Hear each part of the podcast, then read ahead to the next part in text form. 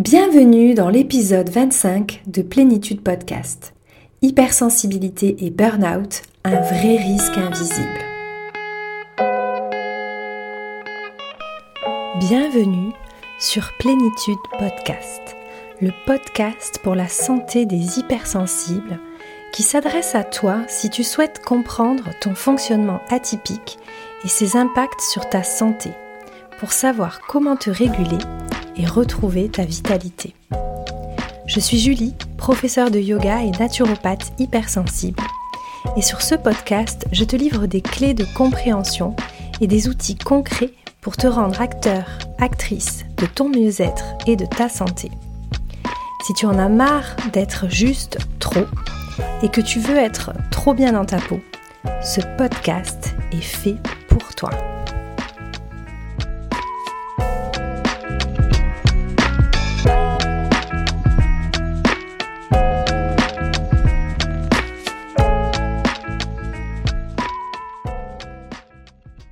Bienvenue dans ce nouvel épisode du podcast Plénitude. Aujourd'hui, on va parler du risque de burn-out chez les hypersensibles. C'est un sujet hyper important, car si la fatigue est un sujet pour presque tous les hypersensibles, le burn-out, qui en est la version la plus grave, est vraiment ce qu'il faut éviter à tout prix, car après, il faut des mois et souvent des années pour retrouver son énergie. Les conséquences sont lourdes et c'est malheureusement une problématique que je rencontre bien trop souvent en consultation et quasiment toujours chez des personnes hypersensibles. Pourquoi? On va le voir plus en détail, mais c'est dû à certaines caractéristiques de notre fonctionnement. Alors bonne nouvelle, ce n'est pas une fatalité, mais bien une mise en garde, et l'objet de cet épisode est à la fois de te faire prendre conscience des choses, mais aussi de te donner quelques conseils pour éviter d'en arriver là. Pour ma part, je n'ai pas vécu un vrai burn-out, mais j'ai eu une très grosse alerte cette année et je vais te raconter ça dans cet épisode. Et si tu as envie de soutenir mon travail et le podcast, tu peux tout de suite mettre pause et me laisser une note 5 étoiles sur ton application d'écoute préférée. Et pourquoi pas un petit avis sur Apple Podcast si tu m'écoutes dessus ou bien sur Google My Business, je te mets le lien dans les notes de cet épisode. Et maintenant revenons à cet épisode d'aujourd'hui. Alors, on va commencer par définir un petit peu le burn-out. Qu'est-ce que c'est exactement? Eh bien, le burn-out, il est traditionnellement défini comme un épuisement physique, émotionnel et mental qui résulte d'un investissement prolongé dans des situations de travail exigeantes sur le plan émotionnel. Les symptômes sont à la fois physiques et mentaux. On observe souvent au départ des troubles du sommeil, une fatigue chronique, des difficultés de concentration, des difficultés à prendre des décisions, des erreurs mineures mais répétées. On observe également un repli sur soi, une tendance à l'agressivité, de l'irritabilité, des comportements addictifs, une baisse de motivation, un moral en berne, des tensions nerveuses et physiques. Mais ça peut aller beaucoup plus loin, avec une impossibilité de se lever le matin, des vertiges, des oppressions thoraciques, de l'anxiété, des crises d'angoisse, un désengagement professionnel, des réactions émotionnelles hors de contrôle, de la tristesse, voire même de la dépression. Mais, vous le savez, j'aime bien revenir à la physiologie. Alors qu'est-ce qui se passe physiologiquement dans un burn-out? Le burn-out peut être considéré comme une conséquence du stress chronique. Je voudrais rappeler que le stress, c'est à la base une réaction d'adaptation normale souhaitable de notre organisme. Elle enclenche la sécrétion d'hormones, notamment le cortisol et l'adrénaline, qui nous permet de faire face à la situation stressante en augmentant la fréquence cardiaque, la tension artérielle, la température corporelle et en mobilisant l'énergie du glucose pour réagir à ce stimulus stressant. L'exemple classique, si un animal sauvage vous poursuit, eh bien toute votre énergie vous permet de courir, d'accélérer et de fuir. Alors, qu'est-ce qui déraille? Eh bien, quand le stress est ponctuel, on le voit, le corps, en, général, il a le temps de se réguler. Les hormones vont revenir à un taux normal et ça n'a pas d'effet nocif pour le corps. Ça, c'est le cas de l'animal sauvage qui vous poursuit. Une fois que vous êtes hors de danger, vous allez vous reposer et récupérer. Le problème, c'est quand la situation stressante est répétée et continue, le corps ne peut plus assurer sa régulation, il est saturé de cortisol, dont les effets délétères sur la santé sont nombreux. En réalité, le burn-out, ça se déclenche suite à une exposition constante et prolongée au stress, Et ça se passe en quatre étapes. Il faut savoir que plus on intervient précocement, moins on a de chances d'arriver justement à la quatrième étape. Donc voilà les quatre étapes. On a d'abord la phase d'alarme.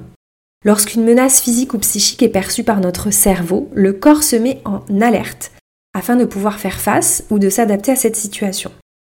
L'axe hypothalamus-hypophysaire cortico-surrénalien est engagé et ça aboutit à la sécrétion de cortisol et d'adrénaline. Il y a également une grande consommation du magnésium à ce moment-là. Donc ça, c'est la phase d'alarme. Si suite à cette phase d'alarme, le stress s'arrête, le corps récupère et il n'y a aucun problème. Ce qui peut se passer, c'est que le stress continue. Donc là, c'est ce qu'on va appeler la phase de résistance. On entre dans la phase de résistance. Donc là, c'est lorsque la menace se répète, que les événements stressants s'accumulent et que nous n'arrivons plus à réagir ou à lâcher prise. La tension ne peut pas redescendre. Du coup, dans cette période, notre métabolisme va s'adapter à ces sensations de stress. Le corps va devenir plus résistant, c'est un petit peu comme si il s'habitue, il s'adapte au stress en quelque sorte. Et dans cette phase, le taux de cortisol continue d'augmenter. On observe par contre une diminution rapide de la synthèse de la dopamine, qui est notre neurotransmetteur de l'élan et de la motivation. Et on a une augmentation de la sérotonine qui est là pour augmenter nos capacités de gestion de ce stress. Donc on voit hein, que le corps met en place ici un mécanisme pour pouvoir résister au stress dans la durée tout en continuant à se sentir relativement bien grâce à la sérotonine, mais on commence quand même à perdre l'élan, la motivation, et surtout on accumule du cortisol qui a des effets délétères. Puis si ça continue, arrive la phase 3, la phase de rupture, qu'on appelle aussi le burn-in. Qu'est-ce qui se passe à ce moment-là? Le cortisol continue d'augmenter et une autre hormone est aussi sécrétée en plus grande quantité. Donc c'est une autre hormone euh, sécrétée par les surrénales qui s'appelle la DHEA, qu'on appelle communément l'hormone de jouvence et qui vient en fait compenser et s'opposer aux effets néfastes de l'élévation chronique ou répétée du cortisol. Donc elle est là un peu, encore une fois, le corps met en place une adaptation pour que ça soit pas trop grave en fait, pour qu'on s'en sorte. La sérotonine, par contre, elle, elle chute. Elle, a été augmentée et maintenant elle chute. Et ça, ça va diminuer notre capacité de gestion du stress et surtout, bah, quand on a une chute de sérotonine, on le sent, on a des pulsions vers des aliments sucrés, surtout en fin de journée, euh, on se sent beaucoup moins bien, on peut avoir de l'anxiété. C'est également le précurseur de la mélatonine et on voit que la mélatonine baisse également à ce moment-là dans la phase de rupture. Donc ça peut créer des troubles du sommeil, euh, ça peut un manque de sérotonine, il y a aussi des comportements addictifs. Enfin, il y a plein de choses qui peuvent arriver avec déjà tous ces changements hormonaux qui sont, euh, qui sont dans la phase de rupture. Et puis enfin, la dernière phase, si tout ça, ça continue, c'est la phase d'épuisement. Cette fois-ci, tout chute. Le cortisol chute, la DHEA chute, la mélatonine chute, la sérotonine et la dopamine sont au plus bas. Ne parlons même pas du magnésium. Et le corps ne peut plus s'adapter. On fait face à un épuisement total. Il n'y a plus de réponse des corticosurrénales. C'est l'épuisement physique et psychique le plus total et c'est ce qu'on appelle le burn-out. Donc généralement, c'est le moment où on ne peut plus se lever le matin. Le burn-out, il faut savoir qu'il est plus généralement associé aux métiers à forte sollicitation mentale, émotionnelle et affective, aux postes à responsabilité, ou encore quand il y a des objectifs qui sont difficiles, voire irréalisables. Les personnes les plus à risque, contrairement à ce qu'on pourrait croire, ce sont les personnes qui s'investissent énormément dans leur travail. On peut croire à tort que ce sont des personnes fragiles, alors qu'au contraire, ce sont des personnes qui continuent de se suradapter continuellement, là où d'autres auraient simplement posé des limites ou changé de job. Alors, tu le sais, dans ce podcast, j'ai à cœur de te montrer que l'hypersensibilité, ce n'est pas un fardeau, ça peut même être un vrai atout, et, et même au fond de moi, je suis profondément convaincue que c'est une vraie chance de vivre sa vie à travers ce prisme. Mais je sais aussi à quel point notre grande adaptabilité est une source de vulnérabilité face au burn-out, et c'est ce que j'observe beaucoup en consultation aussi. Alors du coup, je voulais revenir avec toi sur ce sujet des personnes hypersensibles. Sont-elles plus à risque de faire un burn-out? Alors il n'y a pas d'étude hein, qui a montré ça, mais c'est vrai que si on réfléchit un petit peu, ça fait sens que euh, la plupart de mes clientes qui ont fait un burn-out soient hypersensibles. D'abord, tout simplement, comme on l'a vu dans l'épisode 1 du podcast, le fait d'être hautement sensible nous met déjà à risque d'être en stress chronique un peu plus en permanence que tout le monde. Pourquoi? Parce qu'on a cette activation permanente de notre système nerveux orthosympathique, causée par à la fois l'hypersensorialité, l'hyperémotivité, le fait d'avoir énormément de pensées. Donc on part déjà avec un niveau de stress qui est beaucoup plus élevé et il est possible que chez la plupart d'entre nous, on n'en ait pas forcément conscience, parce qu'on est tellement habitué à vivre comme ça depuis toujours, qu'on se rend même plus compte euh, du niveau de stress qu'on a en nous. Mais il y a aussi d'autres caractéristiques de l'hypersensibilité qui peut nous prédisposer à faire un jour ou l'autre un burn-out. Ce sont plutôt des traits de caractère, donc par exemple la curiosité et le besoin d'apprendre constant vont nous pousser à dire plus souvent oui que non, à multiplier les projets, les formations, à accepter les responsabilités et cela crée plus facilement une surcharge de travail. Il y a également le fait que nos idées fusent, qu'on ait une grande créativité qui peut nous empêcher de nous arrêter. Et donc ça laisse le mental continuer de réfléchir, de chauffer, et ça nous empêche parfois de déconnecter au moment où on a besoin de se reposer, notamment le soir au moment de dormir. Il y a également la recherche de sens dans tout ce que l'on fait, et particulièrement dans notre travail, dans lequel on va passer le plus clair de notre temps, et il peut y avoir aussi un sentiment d'inadéquation des valeurs de l'employeur avec les nôtres, en tout cas les valeurs que nous on perçoit. Et du coup, ça c'est très très difficile à vivre si on a l'impression de ne pas avoir de sens dans ce qu'on fait au quotidien et de ne pas du tout être en adéquation avec les valeurs de l'entreprise pour laquelle on travaille. Ça peut être quelque chose de très conflictuel au niveau émotionnel.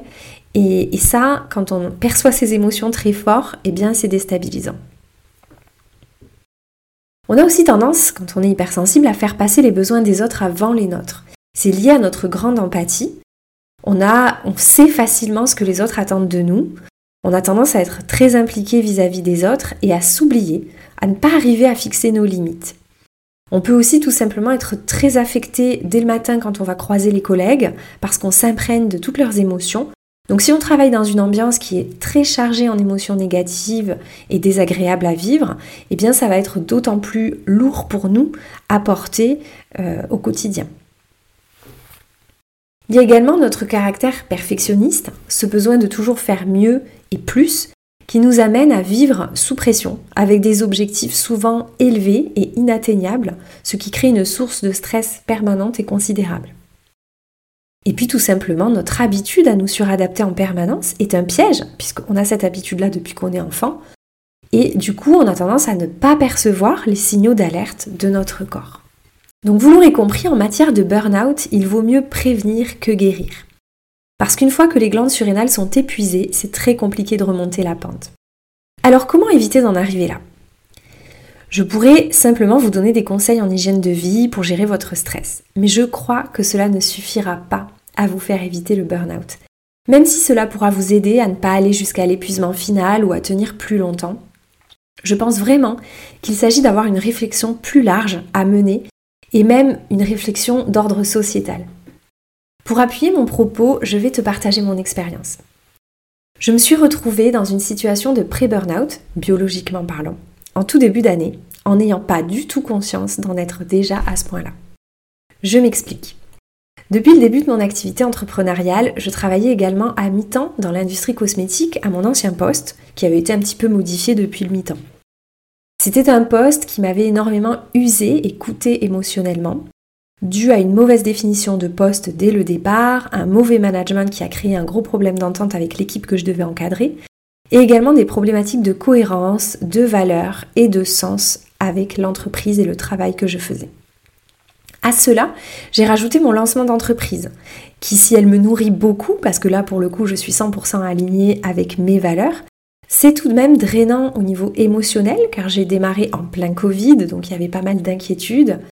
Et aussi le fait de concilier les deux activités pendant deux ans et demi, euh, c'était euh, assez fatigant en fait. D'autant plus que dans mon activité entrepreneuriale, j'ai aussi deux sous-activités, le yoga et la naturopathie. Donc il peut y avoir, enfin en tout cas moi j'ai perçu ça comme une sensation de travailler sans arrêt sur des sujets différents un peu en permanence.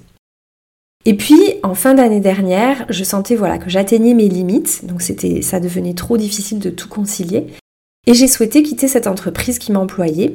Donc là de longues négociations ont commencé, et, je, c'était difficile hein, émotionnellement ces négociations-là. Et je vivais en parallèle un stress biologique lié à un traitement médical dont j'aurai l'occasion de reparler dans un prochain épisode. Et donc au détour d'une analyse de mon taux de cortisol et de DHEA, je découvre en février que je suis en pré-burnout. Stupéfaction. La thérapeute me dit littéralement Mais vous arrivez à vous lever le matin? Alors effectivement, la DHEA était trop élevée, bien trop élevée. Le cortisol était déjà effondré. Le magnésium était très bas alors que je me supplémentais. Et honnêtement, je n'aurais pas pu le dire si je n'avais pas sous les yeux les résultats de mon analyse. Je continuais comme si de rien n'était. Alors c'est vrai, si je suis 100% honnête, que j'étais plus fatiguée depuis plusieurs semaines, mais pas au point de ne pas me lever le matin c'est vrai que j'avais des douleurs dans les muscles, notamment à la fin de mes cours de yoga. J'avais la paupière qui battait, c'est d'ailleurs pour ça que j'avais commencé une supplémentation à magnésium. Mais je pensais pas que ces douleurs euh, physiques à la fin des cours de yoga, ça venait de ça. Et, franchement, mon, mental était tellement fort que je n'ai pas entendu les signes. C'est d'ailleurs ce que m'a dit la thérapeute hein, que je consultais, que, euh, que ça arrivait parfois aux personnes avec des mentales très forts de ne, de continuer, de continuer, de ne pas sentir en fait. Et puis c'est vrai aussi que je me relaxais tous les jours avec le yoga restauratif ou le yoga nidra, donc ça me permettait de tenir en sentant moins les effets délétères, je pense, du stress aussi. Et du coup, c'est comme ça que j'ai compris pourquoi j'avais autant de clientes qui en étaient arrivées au crash, à l'épuisement euh, final, en n'ayant pas forcément justement ces outils que moi j'avais qui m'ont permis de tenir. Et puis quand même, malgré tout, voilà, j'avais cette supplémentation en magnésium, je, je partais pas de zéro. Donc, euh, donc voilà, donc euh, c'est quand même euh, fort. C'était pas facile à, traverser. Puis surtout, j'ai été super surprise. Je pensais vraiment pas.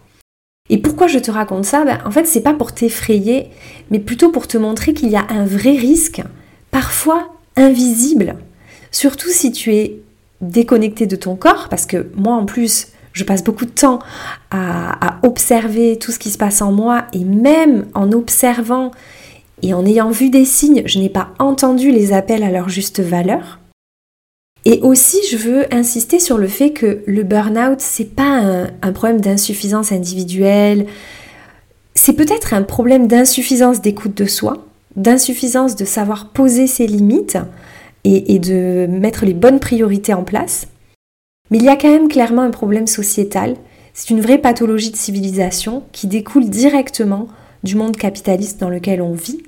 On vit dans une société qui valorise seulement la performance, la productivité et les résultats.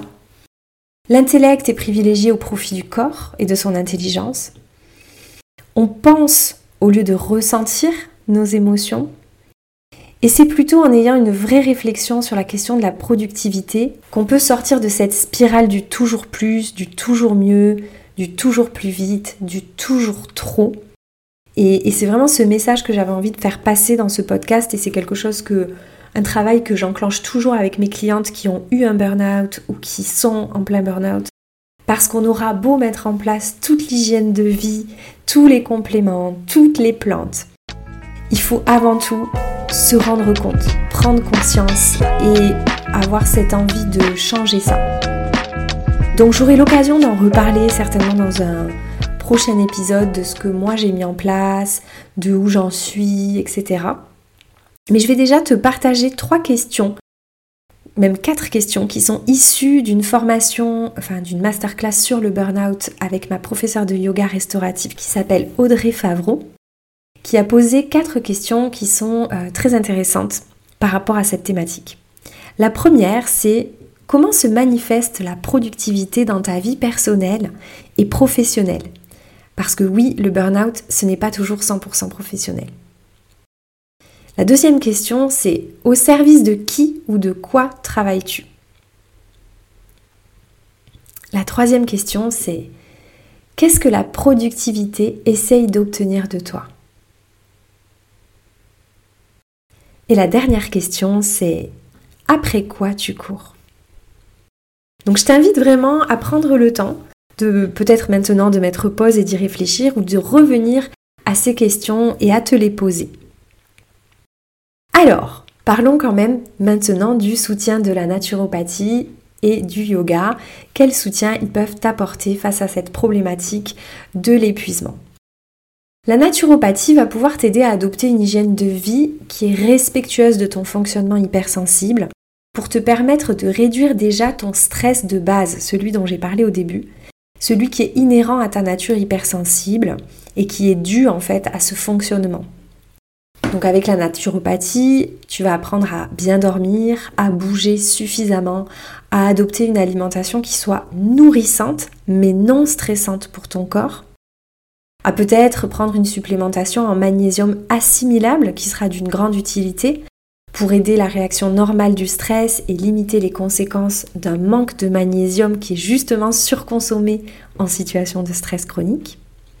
Et puis, il y a des plantes, notamment les plantes adaptogènes, qui peuvent être très utiles et t'éviter d'aller à l'épuisement car elles vont soutenir ton corps dans son effort d'adaptation le temps que tu arrives à travailler sur les causes de ce stress continu. Parce qu'évidemment, ce n'est pas de la magie, hein, tu l'as bien compris. Si tu restes dans la situation qui te cause ce stress permanent, même avec la meilleure hygiène de vie, ça ne suffira pas. L'idéal, c'est de réagir au moment de la phase 2, dans la phase de résistance, car les glandes surrénales sont encore à mesure de retrouver un fonctionnement normal assez facilement. C'est beaucoup plus long et difficile dans les phases 3 et 4, même si les plantes, le magnésium notamment, vont pouvoir aider, en plus d'évidemment un grand repos, l'exposition au soleil, etc. Pour te donner un exemple, malgré de nombreuses mesures mises en place depuis euh, le mois de mars, ma DHEA n'a pas encore retrouvé son taux normal en 6 mois. Par contre, le cortisol lui est remonté, donc probablement que ça ne devrait plus tarder. Et le yoga? Eh bien le yoga, et en particulier le yoga restauratif et le yoga nidra, sont très adaptés pour plusieurs raisons qu'on va revoir ensemble en plus en profondeur dans le prochain épisode. Mais globalement, ils vont permettre de changer notre rapport au temps et d'apprendre à s'arrêter, et donc de changer notre rapport à la productivité, mais également d'augmenter notre tonus vagal, notre capacité à écouter et ressentir ce qui se passe en nous, à réduire le taux de cortisol, à se relaxer et se reposer en profondeur. Si tu as déjà envie d'essayer ça, je te propose le programme Pause, un programme 100% en ligne et en autonomie de relaxation, repos profond et régénération avec le yoga restauratif et le yoga nidra. Tu peux retrouver tous les détails en lien dans les notes de cet épisode. Et on arrive donc à la fin de cet épisode sur l'hypersensibilité et le burn-out. Et je voulais du coup conclure en te faisant un petit récap de tout ce qu'il faut retenir de cet épisode. Premièrement, en tant que personne très sensible, tu as tout intérêt à être très vigilant, vigilante pour éviter le piège du burn-out. Ou si tu as déjà fait un burn-out, pour éviter que ça t'arrive une nouvelle fois, car c'est malheureusement une personne sur quatre qui rechute. Deuxièmement, tu peux faire baisser ton niveau de stress inhérent à ta haute sensibilité en travaillant sur ton hygiène de vie, ton alimentation et tes ressources de relaxation. Troisièmement, développer ta capacité à ressentir et écouter les signaux d'alerte et modifier ton rapport au temps te permettront d'agir au bon moment et d'éviter d'aller jusqu'à l'épuisement. Et tu peux compter sur le yoga et la naturopathie pour ça. Quatrièmement, modifier ton rapport à la productivité et à la performance sera essentiel tout au long du process. Et voilà, c'est terminé pour l'épisode d'aujourd'hui.